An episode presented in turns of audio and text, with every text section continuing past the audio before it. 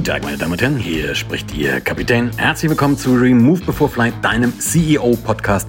Dem Podcast, der natürlich nicht nur für CEOs und für Führungskräfte ist, sondern für jeden und jede, die sich für Themen wie Management, Führung, Verantwortung, Wirtschaft und solche Themen an sich interessiert. Ich habe mir wirklich fest vorgenommen, in dieser Folge nichts über die pandemische Situation zu sagen.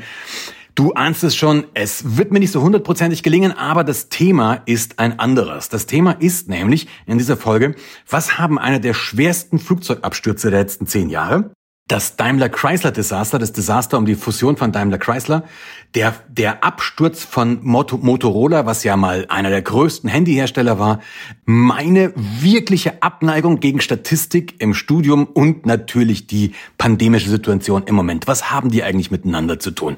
Klingt erst mal ein bisschen wirr, ja, Flugzeugabsturz, Daimler-Chrysler-Desaster, meine Abneigung Statistik und die pandemische Situation, aber Machen wir mal eins nach dem anderen. Ich habe dir diesen Unfall erwähnt. Einen der schlimmsten, tatsächlich eines der schlimmsten Flugzeugunglücke innerhalb der letzten zehn Jahre. Ja, ist sogar noch innerhalb der letzten zehn Jahre, aber fast vor, fast ist der zehn Jahreszeitraum vorbei.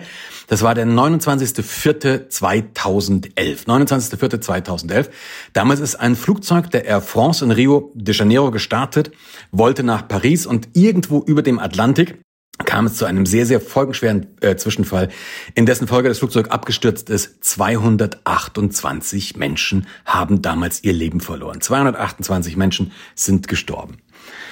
Was ist da passiert, um das zu verstehen? Um das zu verstehen, muss ich ein kleines bisschen was über die Instrumente von einem Flugzeug erzählen. Also die wichtigsten Instrumente, die du in einem Flugzeugcockpit hast, das ist ein Höhenmesser. Das Ding zeigt dir an, wie hoch du bist, wie der Name schon sagt. Dann gibt's ein Geschwindigkeitsmesser. Auch da ist es relativ leicht drauf zu kommen, was das Ding anzeigt, nämlich die Geschwindigkeit. Und es gibt ein drittes Instrument, das ist das sogenannte Variometer. Das Variometer zeigt dir an, ob du steigst oder ob du sinkst, respektive auch mit welcher Geschwindigkeit. Also wie schnell du steigst, beziehungsweise wie schnell du sinkst. So, damit hast du ganz grob eine Vorstellung, über die wichtigsten Flugüberwachungsinstrumente.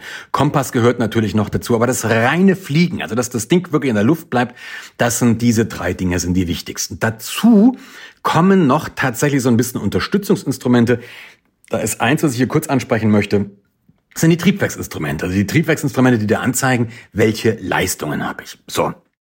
Jetzt ist da Folgendes passiert. Diese Instrumente, die müssen ja irgendwo ihre Daten herbeziehen. Ja, und jetzt bei diesen ersten drei, also Höhenmesser, Variometer, Geschwindigkeitsmesser, die beziehen ihre Daten tatsächlich von draußen. Also der Höhenmesser macht nichts anderes, als den Luftdruck außerhalb des Flugzeugs zu messen. Zu messen. Und wenn du einigermaßen in Physik aufgepasst hast, dann weißt du, dass der Luftdruck mit zunehmender Höhe abnimmt und das kannst du in einem Instrument darstellen. Dieses, dieser, dieses, dieses Variometer, das macht nichts anderes als Veränderung des Drucks zu messen. Also das ist im Prinzip so, das kannst du dir vorstellen, das ist eine Cola-Dose, ja, und die Cola-Dose, die Ausdehnung. Weißt du, wenn du mal im Flieger warst, dann hast du da so ein Marmeladenpäckchen gehabt, das ist dann plötzlich richtig gewölbt, ja, weil das sich oben einfach ausdehnt, ja, das misst das und diese Cola-Dose ist ein kleines Löchlein drinne. Das heißt, wenn sich der Druck verändert, dehnt die sich aus oder zieht die sich zusammen das wird gemessen und durch dieses Löch, dieses kleine Löchlein gibt's einen, gibt's einen Ausgleich wieder. Das heißt, das zeigt dir immer nur diese Veränderung an. So, und der Geschwindigkeitsmesser macht das Gleiche. Der guckt eben einfach, was da für ein Druck außen, ja, nimmt den, den, den, den Druck, der gegen das Flugzeug fließt, fliegt, äh, äh, wirkt, zieht den vom Umgebungsdruck ab und so hast du die Geschwindigkeit. War ein bisschen Physik, sorry dafür, aber für die, die es interessiert, so funktioniert das Ganze. Jetzt kannst du dir aber auch vorstellen, das sind so kleine, kleine Löchlein in der, oder so, ja, Löcher, mehr oder weniger, die irgendwo am Flugzeug angebracht sind, wo man diese Drücke misst. Wenn so ein Ding jetzt zu ist, ja, weißt du, ist doof. Also wenn so ein Löchlein jetzt zu ist, ähm, hast du ein Problem. Wenn du eine verstopfte Nase hast, kannst du nicht gescheit atmen. Das ist jedem eigentlich klar. Ja, wenn dein, wenn dein Sieb von der Kaffeemaschine, wenn du eine Espressomaschine hast, wenn das verstopft ist, kommt kein Kaffee raus. Oder wenn das Ding verkalkt ist, dann passt das halt einfach nicht. Kann so ein Loch zugehen? Ja, ganz einfach. Das kann vereisen. Ja, oben ist ja kalt, ja. Wenn du mit so einem Ding im Reiseflug oder auch im Steigflug fliegst durch eine Wolke durch, kalt, Wasser, es kann vereisen, dann ist das zu. So, wenn so ein Ding zu ist, hast du falsche Daten. Das ist einfach mal so. Ist es schlimm?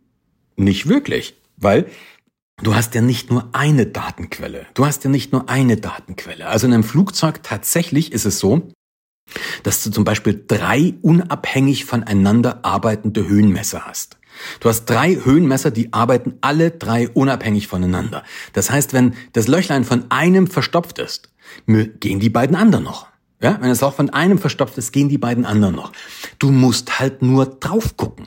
Das Blöde ist, du musst deinen Kopf dabei drehen, weil das eine, das primäre Instrument ist genau vor deiner Nase. Ja? Das zweite ist in der Mitte und das dritte ist tatsächlich am Sitz von deinem Cockpit-Kollegen. Wenn du jetzt aber Kapitän oder Kapitänin bist und fliegst und dein System spinnt, hast du schon das erste Problem. Es kann nämlich leicht sein, dass du fokussiert bist auf deine Instrumente, auf deine Informationen und die Informationen von anderen ignorierst. Böse Zungen sagen hier schon, dass das ja in der Wirtschaft öfter mal passiert. Ich habe die Information oder der Chef, die Chefin hat eine Information oder eine Meinung und ignoriert alles andere, was denn da kommen mag.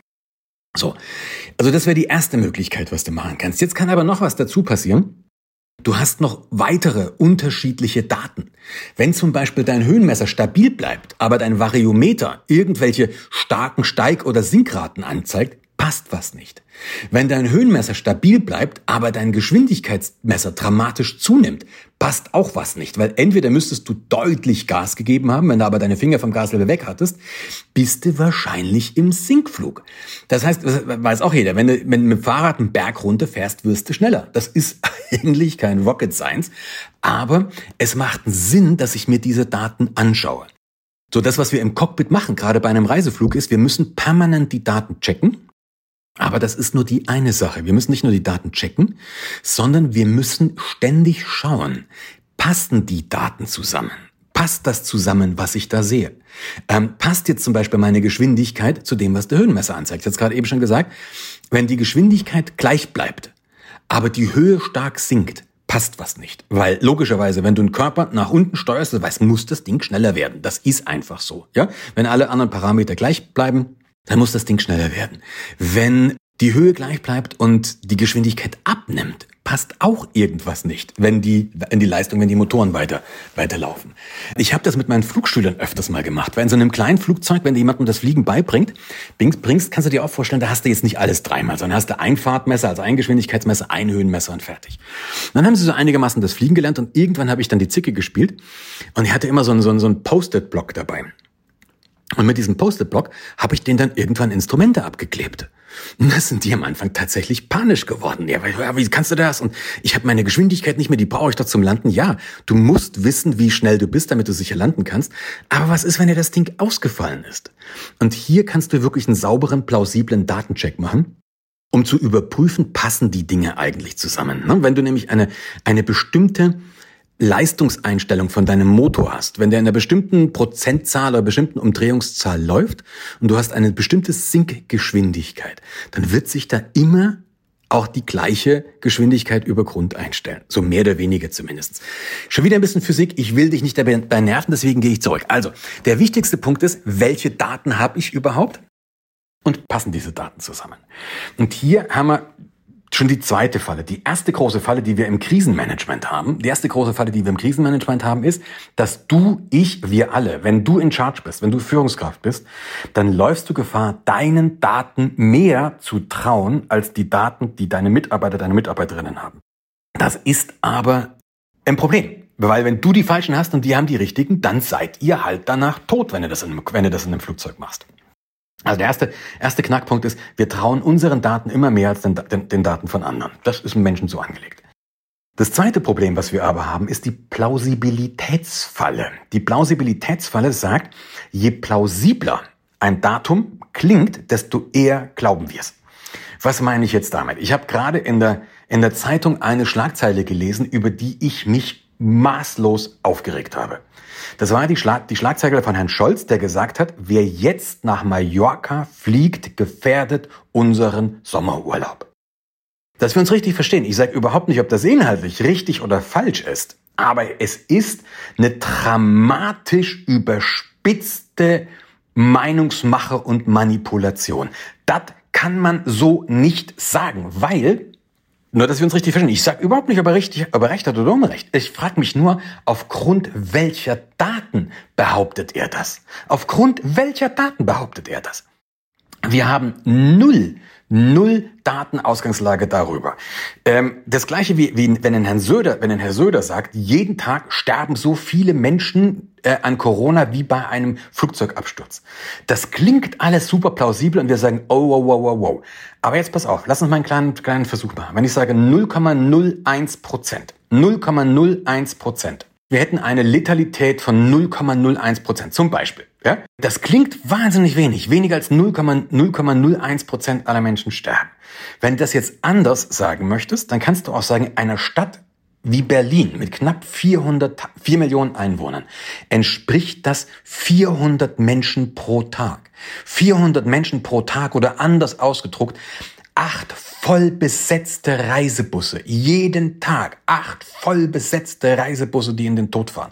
Du kannst es noch übersteigen. Das noch übersteigen. Das macht in das, das Jahr hat 365 Tage. Also reden wir über 800, über 2400, über etwa 3000 voll besetzte Reisebusse. Merkst du gerade, was passiert? Das ist die gleiche Zahl wie 0,01 Prozent. Das ist genau das Gleiche. Kannst du nachrechnen. Ich habe es vorher extra überprüft. Kannst du nachrechnen, ist genau das Gleiche. Aber die 0,01 Prozent triggern in dir nichts oder ganz wenig. Weil da müsste dein, dein Großhirn relativ viel Abstraktionsleistung machen, um das umzurechnen. Aber dieses Bild, triggert in dir sofort was. Du kannst dir sofort einen Bus vorstellen. Du kannst dir sofort einen Reisebus vorstellen, den kennst du, das weißt du, was du aussiehst, wie das aussieht. Du bist schon mal in einem Reisebus gefahren, du weißt in etwa, wie viele Menschen da reingehen und du hast eine Idee, wie das aussieht, wenn dieses Ding so eine Klippe runterfällt. Das weißt du. Die Aussagekraft ist aber das Gleiche. Und jetzt übersteigerst du das eben und rechnest das nochmal hoch und dann bist du bei diesen 3000 Reisebussen und alle Menschen sagen, ach du Scheiße. Ja, geht gar nicht. Aber es bleiben nach wie vor 0,01 Prozent. Du kannst es genauso auch in die andere Richtung rechnen. Du kannst genauso auch sagen, ey, 0,01 Promille oder ja 0,01, äh, wenn du das als Promille hast, ja, da bist du noch nicht mal an einer Rumkugel vorbeigelaufen, da hast du das schon. Das ist vollkommen unbedeutend. Das ist absolut nicht messbar. Die, die, ja, auch das hast du schon. Jeder von uns ist oder fast jeder wahrscheinlich ist schon mal mit etwas zu viel Alkohol im Blut Auto gefahren und damit bringst du es in eine, in eine, in eine, in eine andere Relation. Das heißt, ganz großer Krux, ja, diese Plausibilitätsfalle bedeutet, wenn du irgendetwas hörst, wenn, irgend, wenn dir irgendjemand anderes etwas sagt, um dich zu überzeugen von irgendwas, je bildlicher die Sprache, desto Obacht. Je bildlicher die Sprache, desto Obacht. Weil Bilder wirken wesentlich, wesentlich, wesentlich, wesentlich stärker als reine, reine abstrakte Zahlen. Und deswegen rege ich mich so über diese Formulierungen auf, weil sie nämlich einfach unsachlich sind, weil sie den Kontext weglassen. Und deswegen können wir gleich mal ein Stückchen weitergehen. Wir können an sich mal darüber nachdenken, was sagen denn Daten eigentlich aus? Was sagen Daten überhaupt aus? Und da kommen wir dazu, wir, wir, Datenbasis nehmen wir mal Daimler Chrysler. Ich habe ja vorhin, vorhin gesagt, ich möchte dieses Daimler Chrysler Desaster an, an, ansprechen.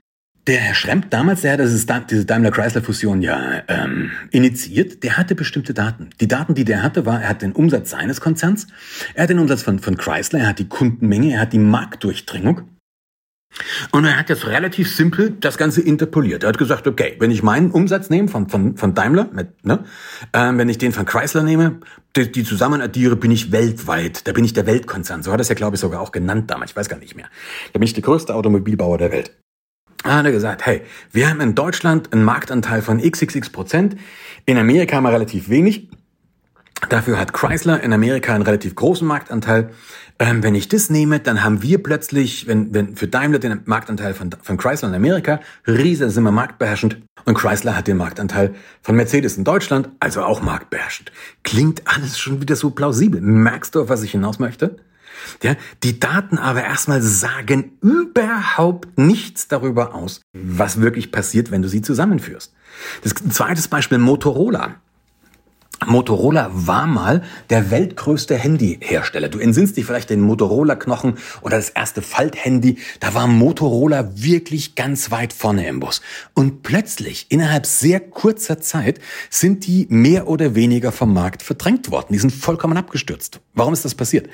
Motorola hat auf eine klassische Technologie, nämlich eine analoge Funktechnologie gesetzt. Das waren die ersten Handys. Aber irgendwann kam die Digitaltechnologie auf.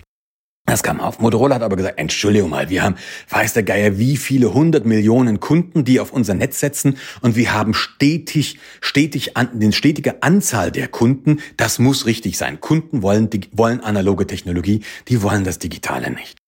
Was die aber nicht, und damit haben sie, also, also mit der ersten, dass sie eine stetig steigende Zahl von Kunden hatten, damit haben sie auch recht. Womit sie nicht recht hatten, das haben sie, das haben sie völlig außer Acht gelassen, ist, wie sich die Marktsegmente verschieben. Die haben nämlich die Anzahl ihrer Kunden gerechnet, haben die aber nicht interpoliert mit der Gesamtanzahl von Kunden. Also deswegen haben sie nicht beachtet, ob sie vom Gesamtmarkt Anteile verlieren oder zunehmen. Sie haben zwar absolut, in absoluten Zahlen immer mehr Kunden gehabt, aber vom Gesamtmarkt haben sie übersehen, dass sie da Anteile verlieren. Hätten sie das gecheckt, hätten sie relativ früh, sie hatten ja einen Großteil der Technologie, einfach auf digital gesetzt und wären jetzt wahrscheinlich immer noch Marktführer. Also wir haben zwei riesengroße, wir haben zwei riesengroße Firmen, die damit beide auf die Fresse geflogen sind. Was hat das jetzt mit der Pandemie zu tun? Da müssen wir uns wieder die Frage stellen, was messe ich eigentlich? Im Studium, und jetzt kommen wir auf mein Studium zurück, mich haben solche Begriffe wie äh, Validität, ähm, Reliabilität und Wiederholbarkeit. Mich hat das genervt. Diese Rauf- und Runterrechnerei in Statistik hat mich genervt. Und jetzt komme ich aber plötzlich dazu, dass das Ganze vielleicht nicht so, nicht so, nicht so blöd ist. Weil ich muss mir erstmal klar machen, was misst eine Zahl eigentlich? Also was genau misst das Ding? Bin ich drauf gekommen, ich habe jetzt über Facebook gerade einen, einen Post gehabt, da habe ich gesagt, äh, in Mexiko dass, dass hier die, die Sachen alle offen sind und sie haben eine Inzidenz von, von 29,1 Prozent. Äh, 29,1. Also wesentlich weniger als Deutschland. Viel mehr habe ich nicht geschrieben. Ähm, ich habe mich bloß, hab bloß gemeckert über das, Krisen, über das Krisenmanagement unserer Regierung. Aber habe erstmal das geschrieben. Inzidenz von 29,1. Schreibt jemand drunter, was ist denn bitte an Mexiko gut bei einer Letalität von knapp 10 Prozent? So, das Statement ist ja erstmal, kann man, das ist ja, kann man durchaus so, so sagen, das kann man auch so sehen. Nur, Knackpunkt ist, die beiden Zahlen haben nichts miteinander zu tun. Die haben einfach nichts miteinander zu tun, weil die Inzid oder die Letalität drückt aus, wie viele Erkrankte sterben. Ja? Da nimmst du also eine Summe von 100 Erkrankten, an einer von 10 sterben, ist das wesentlich mehr, als wenn davon nur zwei sterben.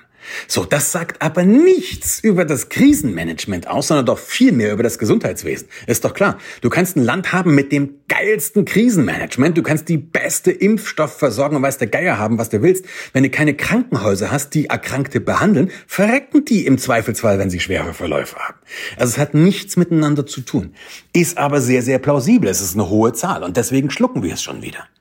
Das nächste, ähm, die, die Größe einer Stadt hat nichts mit deren Wohlstand zu tun. Die beiden Sachen haben einfach nichts miteinander zu tun. Umsatz hat nichts mit Gewinn zu tun. Auch das sollte man eigentlich wissen. Und dann da komme ich zum letzten Punkt. Die Inzidenz hat halt leider Gottes auch nichts mit den Infektionszahlen zu tun. Und das ist ein bisschen provokativ. Versteh mich bitte richtig. Ich sage jetzt überhaupt nicht, dass ich mich das nicht besorgt, dass wir, dass wir stark steigende Inzidenzen haben. Ich sehe das wirklich, ich habe da wirklich Bedenken und auch Sorgen dabei. Aber rein, rein aus, die Aussagekraft dieser Zahl, dieser Inzidenz, die sagt etwas darüber aus, wie viele neu positiv getestete wir in einem bestimmten Zeitraum haben. Das sagt die Zahl aus. Nicht, wie viele Neuinfektionen wir haben. Das sagt sie nicht aus. Das kann sie überhaupt nicht aussagen.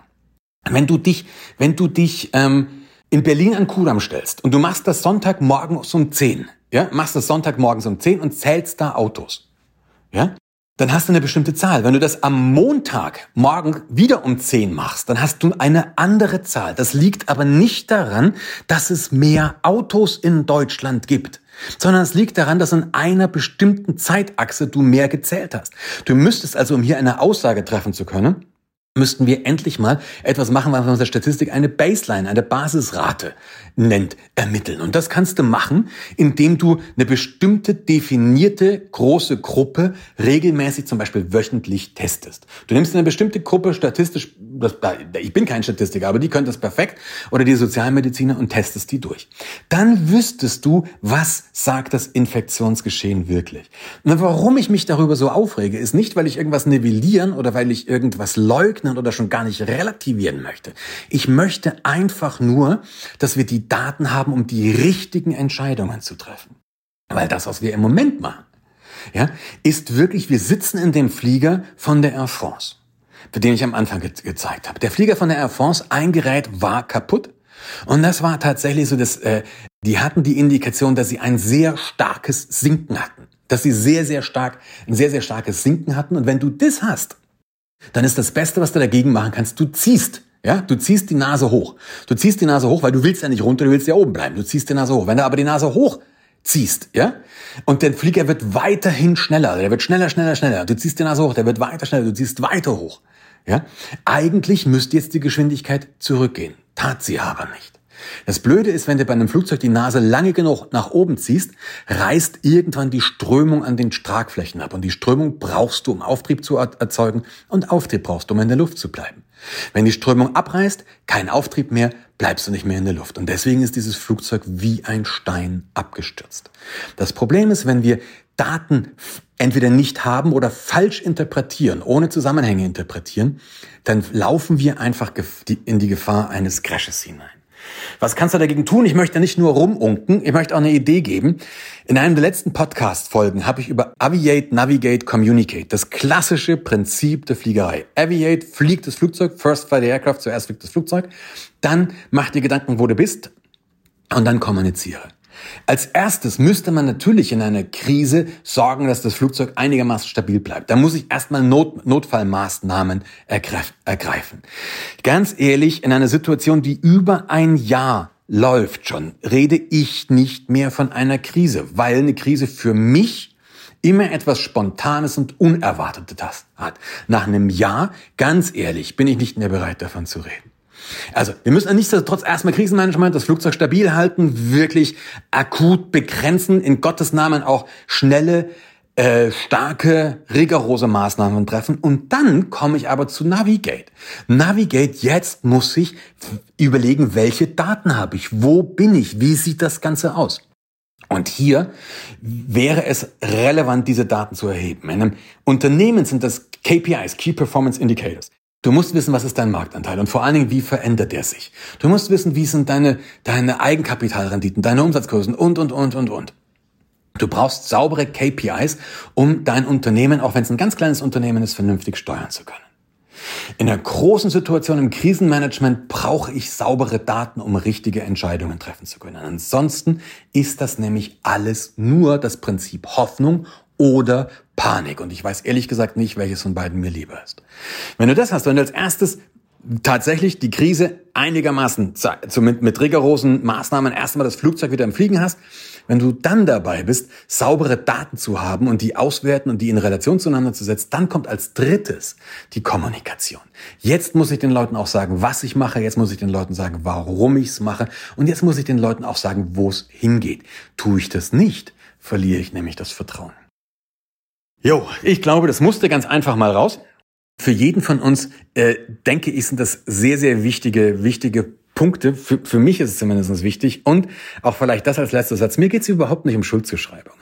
Mir geht es überhaupt nicht darum zu sagen, dass die sind alle unfähig oder die sind alle, das sind alles Pfeifen. Das ist überhaupt nicht das, was ich sagen möchte. Ich glaube oder ich bin davon überzeugt, es gibt bestimmte, bestimmte Mensch, menschliche Phänomene, die nun einmal so sind, wie wir Menschen reagieren und wie wir eben auch nicht reagieren. Und das Wissen über diese Phänomene hilft uns gegebenenfalls gegenzusteuern. Und genau das ist, was ich versuche mit diesem Podcast. Wenn dir das ein paar Impulse gegeben hat, wenn du ein paar Ideen dazu hast, wenn, wenn ich das sehr, sehr, sehr, sehr, sehr, sehr cool. Wenn du äh, was zum Kritisieren hast, wenn du das andere Meinung bist, auch dann interessiert mich das. Schreib mir gerne eine Mail poste das unter den Podcast oder teile ihn natürlich sehr, sehr, sehr, sehr gerne. Freue ich mich darüber. Ansonsten lass es dir gut gehen, bleib auf jeden Fall gesund und wir hören uns in zwei Wochen wieder. Bis dann. Ciao, ciao.